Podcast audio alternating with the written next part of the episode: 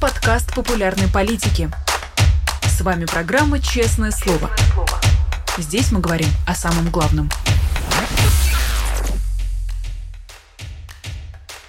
Привет, друзья! В Москве 17 часов. Вы смотрите «Честное слово» на канале «Популярная политика». Меня зовут Ирина Аливан. Как обычно, призываю всех наших зрителей ставить лайки, писать комментарии в чате, задавать платные вопросы через суперчат и пользуясь стикерами friends.politica.media. Еще, конечно, нас можно поддерживать на Патреоне, либо становясь спонсорами нашего канала на Ютубе, но об этом напомню в конце нашего эфира. Прямо сейчас будем переходить к беседе с нашим сегодняшним гостем. У нас на связи публицист, богослов Андрей Кураев. Отец Андрей, здравствуйте. Добрый день. Я хочу начать с вашей же публикации 15-летней давности. А, в живом журнале в начале 2009, 2009 э, действительно года вы написали следующее. «А сегодня, 21 января, меня вызывал местоблюститель митрополит Кирилл, чтобы указать на недопустимость переноса светских методов предвыборной полемики в церковную жизнь.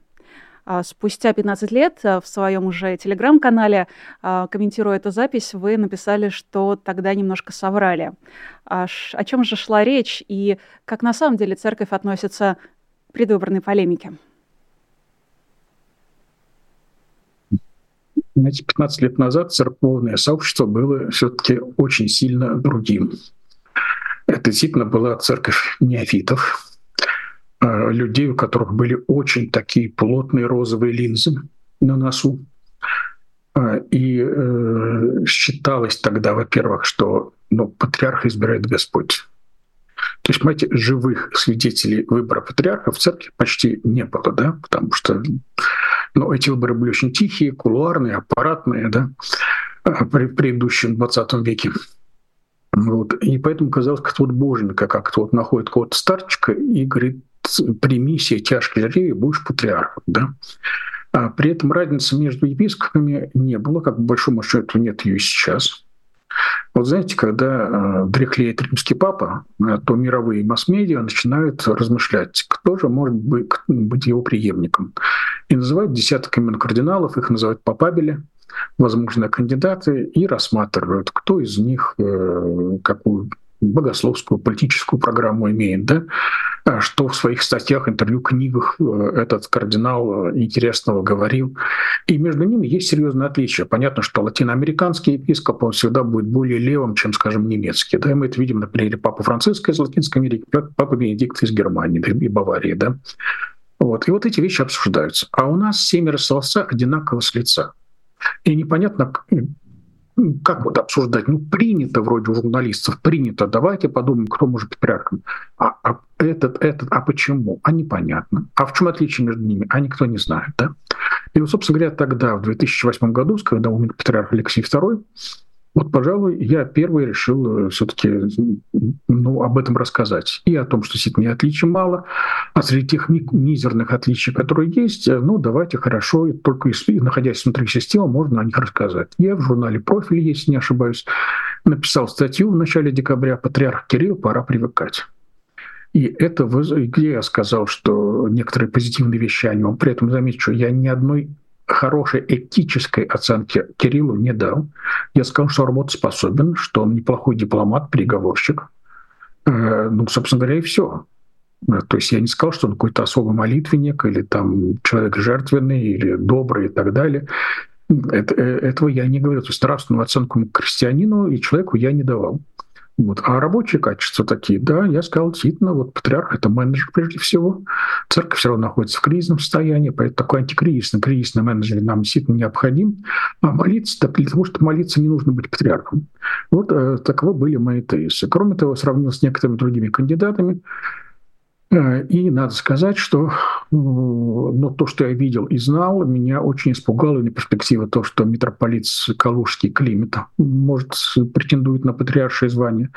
Э, мои опасения были не напрасными. Реально потом показало э, и, и голосование на соборе, и, что русский епископат был за Климента. Как это ни странно, Кирилл победил глазами украинцев украинских делегатов, ну и в целом зарубежных по отношению к Российской Федерации. А российский э, епископат, живущий внутри Российской Федерации, был настроен на Климента.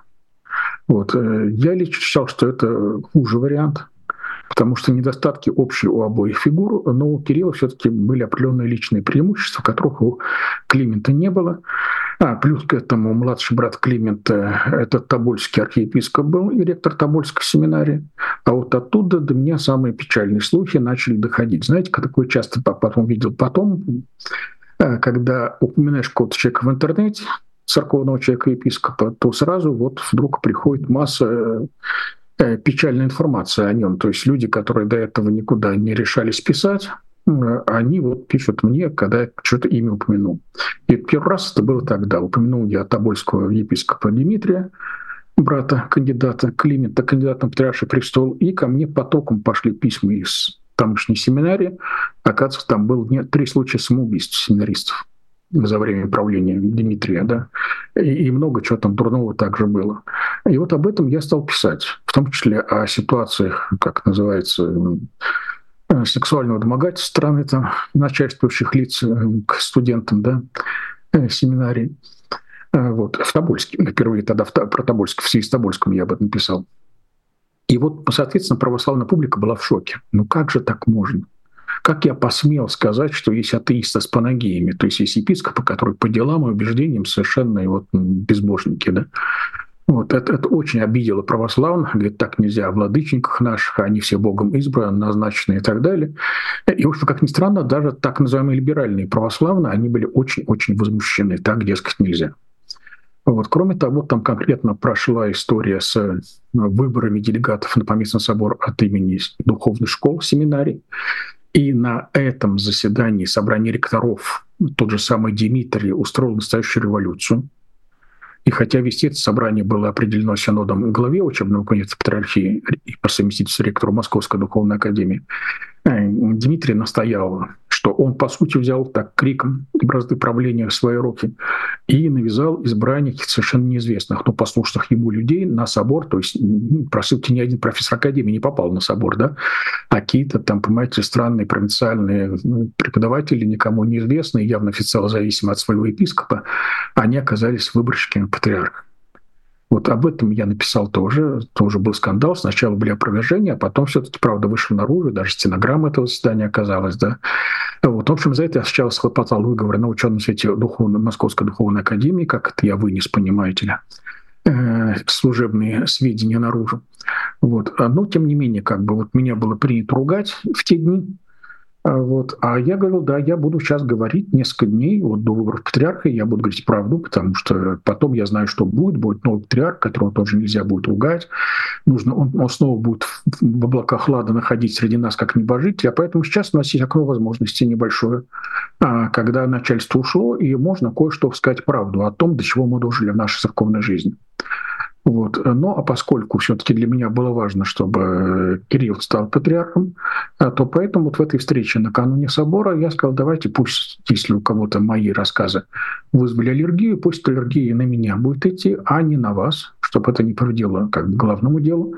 И поэтому давайте напишем, что я скажу, что вы объявили мне выговор. И это действительно с радостью улюканьем, улюканьем в мой адрес было воспринято моими хейтерами. Вот. Так что было Я такое. отмечу, что я вас, конечно, совершенно точно не сужу и не обвиняю, а, но мне очень хочется понять, а почему вы считали на тот момент, и, может быть, считаете до сих пор Кирилла а, лучшим кандидатом на роль епископа, потому что все таки насколько я понимаю, уже тогда существовали обвинения а, в его связях с КГБ, даже в член московской хельсинской группы отправлял письмо Владимиру Путину в 2003, кажется, году с соответствующим обвинением. Далее в Швейцарии выходили расследования расследования. Это все еще задолго до его часов в отражении, задолго до его квартир, э, задолго до всех его роскошеств. А в Швейцарии выходили расследования, опять же, о том, что он вел э, да, свою деятельность. Вышли только год назад. А, в Швейцарии выходили расследования в начале, да, действительно, в начале 2023 года, простите, пожалуйста, так или иначе, а, такие обвинения уже существовали на момент его избрания. Я уже объяснил. То есть э, недостатки ну, то есть были единственный... у всех кандидатов То есть это лучший из худших? Да, совершенно так. А... То же самое можно было сказать про любого епископа советского поставления советской эпохи, а иные как бы и не могли быть тогда патриархом. вот 15 лет назад это были люди советского изготовления, карьерный старт у них пришелся в те годы. Вот, так что они в этом смысле все одинаковые.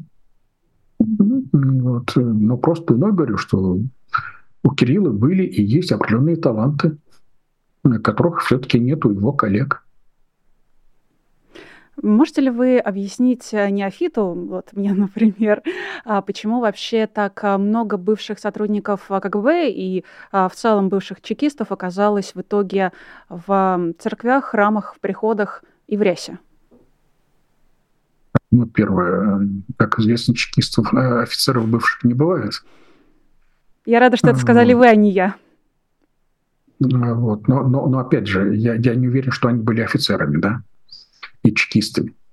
А все-таки это не одно и то же, и давайте как-то более богатый язык использовать. Одно дело информатор спецслужб, а другое дело профессиональный чекист, который кадровик там и так далее, получает зарплату, погоны, звания и так далее. Внедренный агент, скажем так. Это все-таки разные совершенно вещи. Вот. Что касается информаторов, да, их было много. Вот. Ну, я не знаю, хотите вы долго на эту тему беседовать. А, ну, скажем так, любой гражданин Советского Союза, который имел контакты с, с, с иностранцами, особенно из западного мира, он, собственно, был обязан э, об этом рассказать э, собеседнику, что называется, смежного ведомства в первом отделе. Э, так что в этом смысле церковная структура не была исключением. И зачастую, да, я помню, однажды даже видел на столе у патриарха Алексея II совершенно никчемную бумажку, по большому счету, где настоятель храма на Ордынке, всех скорбящих радости на Ордынке, он сообщал патриарху, что в храм вот на прошлой неделе заходила какая-то группа иностранцев, спрашивали о том-то, рассказывали то-то, я им сказал то-то. Причем это, понимаете, это были уже какие-то ну, годы, когда ну, не было уже этого Совета по религии, и не было необходимости о рода вещах отчитываться перед там, КГБ, оно, скорее всего, тоже уже не существовало.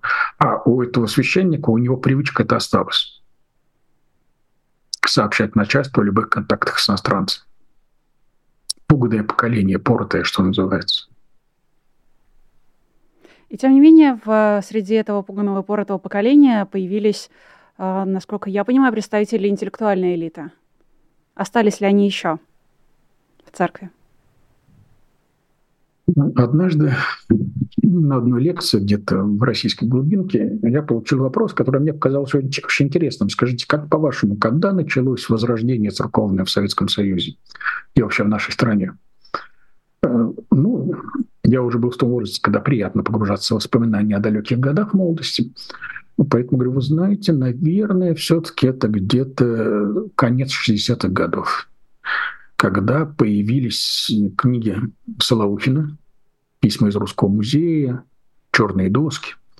А вот впервые это были разговоры об иконах, а, и там впервые что-то было доброе сказано о православной вере, о каких-то русских там обычаях древних и так далее. А потом появилась в 70-е годы, расцвела проза так называемых писателей-деревенщиков. В конце концов, тоже распутинское прощание с матерой и так далее – где вот быт деревни описывался так, как будто бы нет ни колхозов, ни коммунистов. И какие-то старые традиции, народные, и церковные в том числе, какие-то приметы и так далее описывались глазами влюбленного этнографа. То есть приблизительно так, как Цветков в те годы описывал, замечательный журналист нас описывал цветущую сакуру в Японии, но так, в такой же интонации вдруг стали многие российские писатели, советские писатели а, говорить о Есенинской Руси. Вот. вот это было, конечно, тоже очень. Значит, появилась мода на коллекционирование предметов старого быта, в том числе церковного, что высмеивалось даже там в, газете, в журнале «Крокодил» там, и так далее. Да? Люди совершенно не церковные, а иконы стали собирать, хранить и прочее. А потом потихонечку, к концу 70-х годов, э, появился тоненький ручеек интеллигентов, которые шли в церковь. А, а кто-то приходил, ну, просто пришел и ходил, прячась где-то в тени колонн церковных, просто молился. Вот один эпизод расскажу. Однажды, был, это был год 84 где-то, И был я на каком-то конгрессе молодых аспирантов Академии наук, философов. И звездой этого конгресса был Генрих Степанович Батищев. Такой, знаете, непризнанный советский философский гений.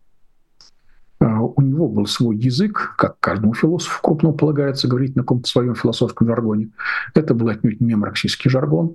Вот, и, и вот он делает свое выступление, и, и его речи меня глубоко возмутило. А я тогда только-только еще, ну, не, как бы, ну, был неофитом недавно крещенным, да. И я подхожу к ним, говорю, Генрих Степанович, простите, я не понял, что вы такое говорите. Почему вы говорите, что там космос ждет от нас, космос ожидает от нас, космос нам запрещает? Я понимаю, если бы вы сказали слово «Бог», да, а космос — это нечто безличностное, бессубъектное. Космос не может ничего желать и запрещать. Батищев встрепенулся, отвел меня в сторонку и говорит, Андрей, вы все правильно поняли. Но понимаете, у меня благословение моего духовника не открываться до поры до времени. Да? Конечно же, когда я слово «космос», конечно, я имею в виду слово «Бог». Прошли годы, прошли годы. Я уже семинарист. И встречаюсь, э, да, и к тому и, и, и встречаюсь с Батищевым незадолго до его смерти. И рассказываю ему, что вот у меня, знаете, вот жалко очень, что в Институте философии был человек, с которым я не успел близко сойтись, но у нас общий только духовный отец был, э, отец Георгий, да. А, а вот э, был такой Всеволод Семенцов, он, к сожалению, рано скончался, замечательный специалист по индийской философии. Гениальный период Бхагавадгита оставил. Кришнаиты его очень ценят, там, это индусы, да. Каждый его, ну, вот удивительно был человек, специалист. И я Батиш говорит, между прочим, что вот, к сожалению, да, вот э, ну, мало, я, мне мой духовный отец все к нему обратиться, как к своему духовному брату, но я мало успел из него вытащить. И Батищев встрепенулся, говорит, как? Андрей, вы сняли камень с моего сердца. Потому что я в конце 60-х подсадил Всеволода на йогу. Я тогда йогой увлекался, вот с этими восточными индийскими религиями, культами, философиями. И я давал вот передки книжки, распечатки, давал Всеволоду, да он тоже очень заинтересовался. Но я-то после этого в православие пришел, а он, кажется, там так и остался. А он, оказывается, тоже в церковь пришел. Спасибо огромное. А я думал, грех на моей совести, что человека в язычество загнал. Так вот, это была одна из очень интересных черт советской культуры, поздней советской культуры, открывать вот таких тайных криптохристиан. Так вот, э, я об этом с радостью вспоминаю, кое-что рассказываю, отвечаю на тот вопрос на той лекции. А по мере моего ответа вдруг смотрю, аудитория православной части мрачнеет. Мне-то радостно об этом рассказать, а они мрачнеют. Я говорю, в чем дело, что такое? А, и слышу в ответ из зала. А вот старцы говорят, что церковь будет возрождаться только 20 лет, а потом антихрист придет. А тут, получается, я отвечаю на этот вопрос в начале первого тысячелетия, и 20 лет, как не считай, они уже, в общем, прошли, да, и от тех 60-х годов, и даже от крещения Руси, в общем-то, уже тоже проходит, да. Вот. Получается, старцы наврали в этом случае. Да, ну так вот, действительно, э, приходили люди, которые просто приходили в церковь как прихожане. Приходили люди, которые становились профессиональными православными. И они работали, скажем, в издательстве Московской Патриархии. Пример, ну, скажем, Никитин. Да, вот. Э, ну и много таких людей было, не принимая сана. Просто вот работали переводчиками, журналистами, редакторами и так далее. Да. А кто-то шли, и удавалось им пойти дальше в церковной системе, становились преподавателями семинарии. Таковых в Академии Московской называли варягами. И им поручали поначалу проверочные предметы, типа Конституция СССР. Был такой предмет отдельный да, в семинаре. Или логика, или там ну, церковно-славянский язык. Ну что-то не богословское и не идеологическое. Да, а, и вот такие люди появлялись, да. Церковная археология, например, был, это искусствоведение церковное. А, вот. А, появлялись такие люди, становились преподавателями, потом постепенно как бы они получали прописку в церковной среде, ну, в смысле, в глазах э, ну, контролирующих инстанций получали, ну, привыкали к ним, что да, этот человек, он, несмотря на университетский диплом, он, тем не менее, в церкви, да, и их рукополагали, посвящали в сан кто-то ехал ради священства, ехал далеко, в Сибирь. Далеко. Я помню однажды пришел, это город Калязин на Волге, это, соответственно, где-то год 85-й, вот, а, прихожу туда к священнику, ну, мне посоветовали, э, ну, как не посоветовали, просто у нас там недалеко была дачка, мы снимали домик, э, и вот я скучал по храму, и ближайший храм нашел вот в этом городке. Поехал туда, в конце службы жду, когда батюшка подойдет, чтобы благословиться у него, а вокруг толпа вот именно, ну, лето, поэтому кругом куча москвичей и дачников. И вот молодой человек предо мной стоит, э, вот, э, священник, отец Леонид выходит, говорит, ты откуда, что? Ну, а я рядом стою и слышу ответ, что он аспирант экономического факультета МГУ. Вот. А, и действительно вот как бы хочет как-то найти возможность для священнослужения рукоположиться. И, значит, отец Леонид рассказывает ему долгую историю. Едешь в лавру к отцу Науму, он напишет тебе рекомендательное письмо к такому-то старцу. Тот тебя направит туда-то, в конце концов окажешься в Иркутске епископа Скризостома, и он тебя руковоложит. После чего отец Леонид, тот парень уходит, а батюшка ко мне, а ты, говорит, «Э, откуда? Я говорю, ну вот э, с университета тоже, ну, правда, кафедра научного атеизма. Говорит, а ну ладно, ты сразу к Хризостому езжай. А, хотя священству тогда не пошел. А штука вот в чем, понимаете, Иркутск — это была самая далекая епархия русской церкви, самая огромная, ее пространство до Тихого океана шло до Сахалина и так далее. И поэтому там епископ чувствовал себя свободно. Дальше не пошлют, во-первых. Во-вторых, там куча, что называется, субъектов федерации, и у семи нянек дитя без глазу. То есть всегда можно было найти, если не в Владивостоке, то в Хабаровске, какого-нибудь там лазейку местного полномочного религии, э, и подговорить его не заметить хератонию какого-то москвича. И а Хризостом — это тот человек, который потом стал литовским митрополитом, и в частности он поддержал восстание литовцев против советской власти в 91 году. То есть он тоже, то есть имена были очень отцом Леонидом очень точно названы, кто действительно мог бы на такое пойти. Да, так вот, были и такие рода люди, которые вот как бы мимо семинарий э, находили где-то, отказывались от московской прописки, уезжали в леса. А правда, отец Лин сказал мне, да, ты сначала э, сожжешь свой паспорт, да, а потом пойдешь пару лет в лесах поживешь, потом мы тебе как-нибудь паспорт придумаем, восстановим, тогда к Владимиру Херстовому поедешь, он положит. Вот такой путь мне. То есть из того, что так внятная схема была сказана, прописана, чувствовалось, что тропка такая подпольная уже протоптана. А потом отец Леонид этот стал духовником в Беларуси, Жировицкой семинарии, белорусской семинарии.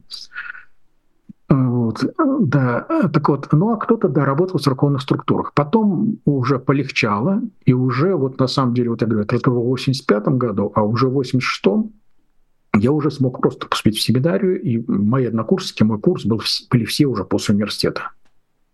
Вот. И затем, конечно, уже в 90-е годы это был мощный поток, Э, в церковь приходящих, вот на служение в церковь приходящих вот таких интеллигентов с университетскими дипломами. Но потихонечку это вымывалось, вот, э, и очарованность церковью, церковным служением потихонечку не спадала. И в результате, а да, священники нужны были тысячами, и, соответственно, уже с середины 90-х годов пошла другая мощная волна – это офицеры в отставке. Офицеры в широком смысле этого слова, э, отставники из таможенной службы, налоговики, прокуроры, там, милиционеры и так далее. Ну, то есть люди в погонах, да. И они, они пришли верят в Бога, кстати. простите? Да, ну, как сказать, думаю, что да. Вот, э, в такого, особенно русского Бога, да. Ну, им было легко адаптироваться в церкви, потому что, ну, во-первых, само их сознание требовало э, какой-то служения. То есть вот, ну не может русский мужик жить без и не спиться без представления о том, что он служит какой-то высокой идее. Раз большевистская идея ушла, то, значит, нужно найти было срочно, просто для выживания, психологической стабильности, э, чтобы не спиться, э, нужно было найти какую-то другую высокую идею. Так что у них был искренний запрос на обретение веры, э, вот, и, ну, в общем, и в целом они смогли себя к этому понудить. Так что я не, не думаю, что это было какое-то позерство с их стороны. Это, То есть получается, что да, простите, получается, что и религия опиум для народа, и, видимо, идея большевизма и коммунизма а, была своеобразным опиумом. Ну, это банальность. Ну.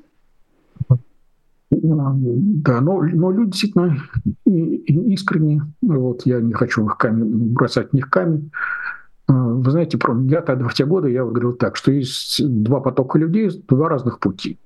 Есть люди, которые ищут небо, правду, смысл жизни, философы, да, и в этом философском поиске они находят православие, через это находят землю. То есть после того, как они воцерковляются, история России перестает для них казаться чужой, много становится понятным, своим и так далее.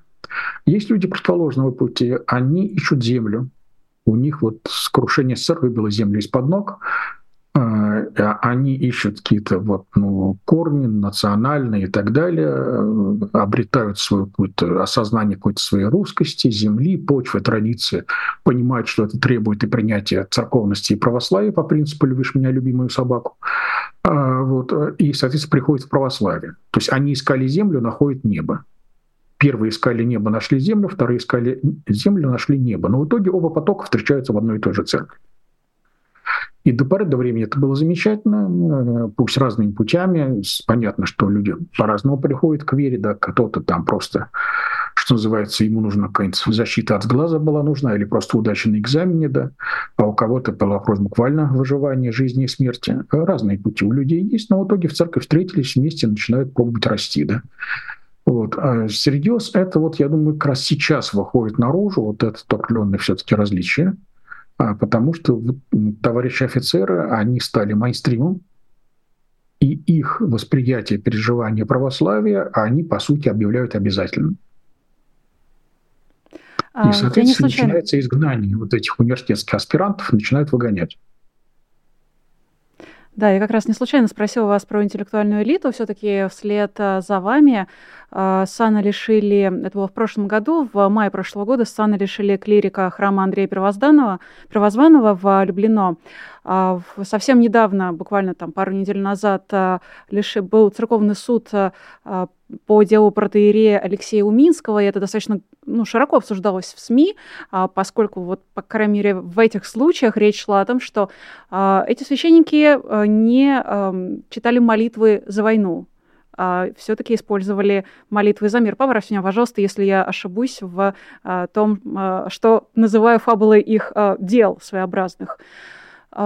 Правильно ли я понимаю, что а, то, что карается вот российским судом а, годами лишения свободы по делу о дискредитации армии, фейках и прочем, для священников карается отречением от сана, и дальше они могут, в общем, не переживать, не опасаться за свою свободу, если они, конечно, уезжают, например, за границу?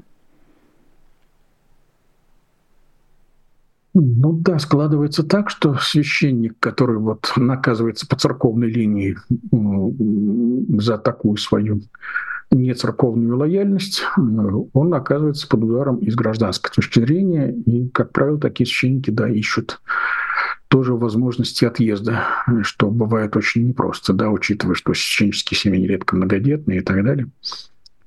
Так что эти проблемы есть. При этом удивительно, что ведь, ну, казалось бы, да, в церкви традиционно идет молитва за мир, она до сих пор идет. Обычно это молитва как бы о благостоянии, о благостоянии всего мира, миром Господу, там, понимаете, э, просим мира и так далее. Все это остается в наших молитвах. Вот. Э, как это совместить с тем, что при этом мы желаем, обязаны теперь желать военной победы какой-то одной стране? Это странно. А здесь надо пояснить, что желать победы армии своей страны — это норма в историческом православии, как и у католиков, у протестантов, где угодно. Да? А наличие капелланов в своей армии — это норма. В западных армиях это тоже есть чем необычна сегодняшняя ситуация? То, что война ведется между двумя сторонами, э, при этом э, значительный патриарх считает, что Украина это тоже его паство, его территория. При этом за два года конфликта ни разу патриарх не сказал ни одного слова сочувствием жертвы с украинской стороны. Когда на это обращаешь внимание, то ответ, ну как же, он же высказывал сострадание жертвам там, обстрела Донецка. Говорю, подождите, вы на статью сейчас наговорили, потому что согласно советскому российскому законодательству Донецк — это территория Российской Федерации. А я говорю про страдание украинской стороне. Да, так вот, ни разу патриарх этого не сказал, и при этом мнит себя духовным отцом украинской своей пасты. Второе, в этом конфликте, ну, конфликт между православными. Это не русско-японская, извините, война. А второе, третье – это то, что при этом одна из сторон конфликта считает вторую э, частью себя же, да, то есть российская сторона э, продолжает говорить о том, что мы один народ, что никаких украинцев нет, вот на самом деле мы, мы те же самые русские и так далее. Значит, тогда это получается такая типичная гражданская война. Э, в патриарших проповедях нередко звучит междуусобная брань, даже в той самой молитве звучит междуусобная брань. Междуусобная брань — это гражданская война. Войнушка между двумя соседними городами, населенными одинаковыми людьми. И вот в этих условиях молиться о победе одной из сторон над другой — это очень странно. Я помню, в 90-е годы была модная идея о том начале годов, что э, вот на гражданской войне э, в белогвардейских войсках не награждали людей орденами или не принимали такие награды, считали, что ну, не гоже получать награды за убийство русских людей. Русский офицер не имеет права такие награды получать. Но это исторический миф, но неважно. То, что он существовал, это уже красиво и интересно, показывает настроение общества. Да? Вот. Э, патриарх Тихон отказывался давать благословение любой из сторон гражданской войны. И поэтому вот сейчас впервые мы видим такую ситуацию, когда глава русской церкви а для него русские это и украинцы в том числе, он много раз об этом говорил, что это мы вместе сейчас единая святая Русь, да, а, благословляются убивать своих же русских и православных. Вот это новизна. Вот против этой новизны протестуют у некоторых людей их священническая или христианская совесть. Я вам наивный вопрос задам, но я сделаю ремарку, я атеист, и кажется, мне можно. А если Бог есть, то почему еще ни один из этих, очевидно, лицемерных и, очевидно, бессердечных и бездушных людей, которые э, не выражают, не то что не выражают сочувствия, наоборот, они освещают ракеты. Э, почему еще ни, над одним из них не разверзлись небеса, ни один из них, там, не знаю, не сгорел от стыда и что-нибудь еще в таком же духе? Знаете, в таких случаях церковные люди рассказывают замечательную байку, как один монах в Египте, ну, не очень древнем Египте, Египте эллинизировано, Египте стали Римской империи, то есть Византийской империи, он египетской пустыне молился, Господи, но почему же ты такого мерзкого патриарха нам послала? Вот неужели же среди нас, христиан, монахов Египта, да, не нашлось лучшего человека? Почему же такая сволочь? Ангел говорит, попастись еще недельку, помолись, и тебе будет дан ответ. Через неделю является ему Христос и говорит, ну все очень просто, по вашим, я, вы заслуживаете вашими грехами еще худшего. Я искал худшего, но не нашел. Вот. Опять мы во всем виноваты. А, кстати, это, это очень важная вещь. Вот знаете, в чем отличие военной риторики дореволюционных лет от современной? И до церковной военной риторики. То есть, понятное дело, что на русско-японской войны или Первой мировой э, была масса церковных изданий, проповедей на эту тему, посланий от Синода там, и так далее. Но вот что интересно, во все, вот тогда лейтмотивом проходило, что война — это плохо, но это за наши грехи. А сегодня нет. Сегодня чистейшее указание — в войне виноваты не мы. Это они нас заставили напасть. Ну, вот, вот, вот это очень интересный пример деградации, этической деградации народа за сто лет.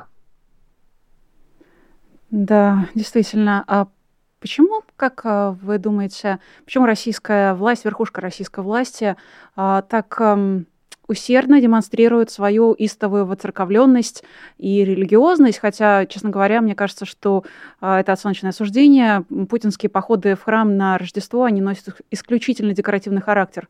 Но все-таки э, даже последние исследования показывают, что россияне э, стали меньше ходить в церковь, а вот эти обрядовые вещи, они были все-таки настроены и нацелены на путинский электорат, тот, который, по идее, должен быть очень религиозным. Религиозность, но она не падает, я думаю, так всерьез, но особо и не растет. То есть в военных условиях обычно религиозность растет. Здесь как-то пока вроде это еще незаметно. Да, эти вот полицейские протоколы, по мере, полицейские социологи и отчеты этого не замечают пока. Вот. Я думаю, очень много зависит именно от того, как в народе будет копиться усталость от э, кремлевской политики и риторики. Потому что очень часто люди идут в храм для того, чтобы подышать другим воздухом, отдохнуть от газет, что называется. А когда вдруг священник в храме и даже молитвы в храме начинают воспроизводить телевизионную риторику, а то человек говорит, зачем тогда я здесь? Как бы я, во-первых, правила гигиены нарушаются, во-вторых, разнообразие не появляется. Я лучше на диване в доме посижу, то же самое послушаю, чем здесь стоять. Вот, поэтому очень печально, когда церковь теряет свою инаковость, свое отличие. Э, конечно, я понимаю, что эта инаковость тоже, она может быть не для всех востребована, у людей разные вкусы, но несомненно, что происходит утрата русской церкви сейчас определенной страты, определенного круга людей с определенными запросами. Ну, то есть принцип апостола Павла «для всех я стал всем» точно не соблюдается. Это печально. То есть в свое время э, когда-то я подсказал патриарху Алексею II замечательную фразу одного католического кардинала, кардинала Син, если не ошибаюсь, в Филиппинах он служил. А, и когда его спрашивали о политике, он говорил, знаете, церковь не заключает политических браков для того, чтобы не остаться вдовой в следующем поколении. А, да, так вот, э, патриарху Алексею это понравилось, он несколько раз в своих интервью эту фразу использовал. А, ну а потом все-таки жажда семинутных взяла свое, и эти политические браки стали, опять же, очевидностью, которая навязывается в том числе и патриархией. А каким вы видите будущее Русской Православной Церкви после войны? А я не знаю, какой будет Россия после войны. А, может быть, она станет провинцией Китайской Народной Республики. Пусть даже не де юре, а де факто. Это одна ситуация, кстати, весьма-весьма вероятная. А, а может быть, она станет каким-то москвабадским халифатом. Старая реальность. А, а может быть, и вообще это огромное евразийское пространство просто распадется на ряд каких-то самостоятельных кусков. И это возможно. А, а может быть, окажется, что севернее севернее Кореи можно все-таки быть. И как она выживает десятилетиями, а так, может быть, вдруг и у нас подмерзнет настолько же и даже еще глубже. Вот, поэтому при разных сценариях э, разные будущее церковь в том числе будет. А как вы в таком случае определяете состояние Русской Православной Церкви сейчас? Потому что а, я, например, вспоминаю первым делом выступление Путина в а, конце прошлого года на Всемирном а, Церковном Соборе, где посередине был экран, на который проецировали изображение Владимира Путина, самого-то его в зале не было, а по бокам было два экрана, где, собственно, лик Христа был изображен. И все это выглядело как какая-то безумная то ли канонизация, то ли еще что-нибудь. Э, в общем, выглядело это очень нездорово. И э, как раз на этом самом э, церковном соборе Путин, выступая, сказал о том, что Россия ведет войну освободительную. Вот, может быть, я не права, говоря именно об этом выступлении Путина в контексте своего вопроса, но можно ли сказать, что сейчас религия, православие в России, вот такое официальное, оно ультравоенизированное и э, исключительно заточенное на идеологию. Ну, у политологов есть очень точная формула, ну, непростая, конечно, называется гражданская религия. Вот на наших глазах происходит переформатирование православия в гражданскую религию России. Христианская религия – это забавный феномен, он и в США есть, и в ряде западных стран. Вот. Это такое отношение к светским государственным символам с таким религиозным энтузиазмом и религиозной серьезностью. Ну и когда, соответственно, Deutschland Liberalis или Украины по надусе, или России выше всего, какая разница, это на любом языке мира такое можно сказать.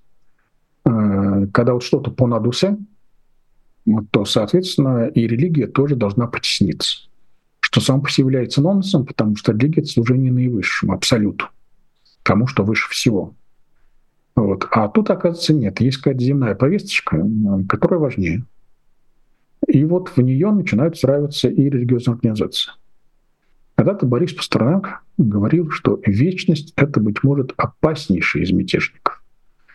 Имея в виду, что Бога купить, коррумпировать нельзя, Бог не ручной котенок, его нельзя встроить в свою систему. Но можно, можно встроить, если не живого Бога, то миф о Боге, а какой-то идола рукотворного. Его, конечно, можно встроить в программу любой партии, даже коммунистической. Зюганов нам показывает здесь чудеса. Вот. И вот, соответственно, появляется свой культ победы, свой пантон героев. Вот, собственно говоря, автором этого, я думаю, Проханов прежде всего является, писатель Проханов. Вот он э, решительно пошел на такое вот э, профанацию христианских символов, то есть отождествление, скажем, Пасхи с Днем Победы в Отечественной войне и так далее. Вот это еще в 90-е годы он стал на этот путь. И, и вот следом за этим пошла и вся госпропаганда.